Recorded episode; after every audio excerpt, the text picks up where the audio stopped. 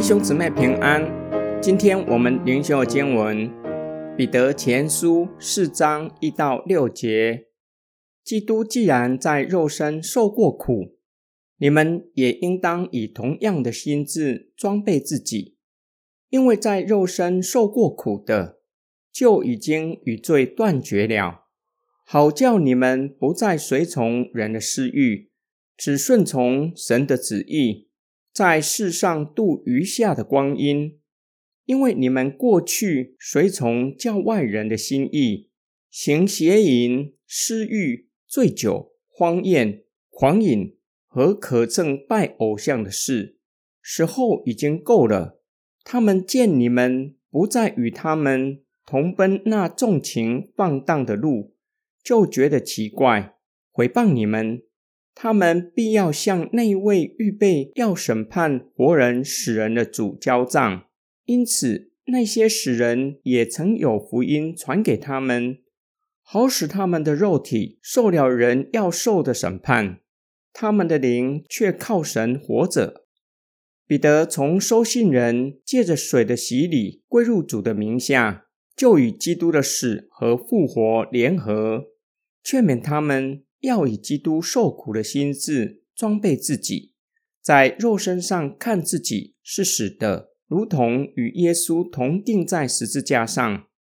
因为基督的受苦，让收信人与罪断绝了关系，不再受罪的辖制，不再随从人的私欲。从今以后，只顺从神的旨意，因为他们已经与基督同复活了。属灵生命已经活过来了，可以认识并且遵行神的旨意。彼得提醒受信人，过去他们随从世人过上帝所不喜悦的生活，行了种种罪恶的事，已经够多了，且是过去的事了。那些过去与你们一同作恶的人，看见你们不再与他们一同放纵私欲，会觉得奇怪。并且会毁谤你们。然而，他们所说的、所行的，都必向审判活人、死人的神交账。因此，那些如今已经死了的人，过去曾有福音传给他们，他们听信了福音，身体虽然受人的审判而被杀，神会为他们伸冤，证明他们是无罪的。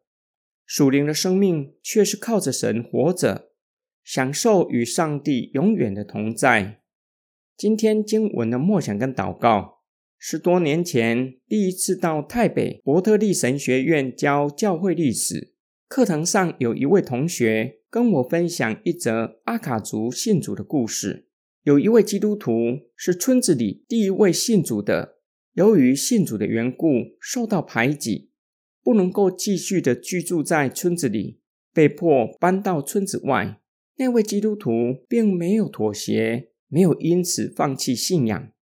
过了一些年之后，他们看见基督徒有真平安，心里没有恐惧和害怕，因为阿卡族相信亲人若是意外过世，为要避免灵界的搅扰，会将原来的房子拆掉。再重新盖新的房子居住，村子里的人看见基督徒没有这样的恐惧和害怕，即使家人过世了，也不用请祭司来做法，也不用拆房子，依然住得十分的平安。圣经教导我们，并且劝勉我们，因着基督肉身的受苦，使我们的罪得着赦免，我们已经尝到主恩的甘甜。是否也愿意效法主，愿意在肉身上为信仰受苦？圣经同时也安慰我们：或许不是在今生叫我们脱离肉身的苦难，但是在灵里却是有主的同在，靠主而活。将来公义的审判必定会听到无罪的判决，可以承受神的国。我们一起来祷告。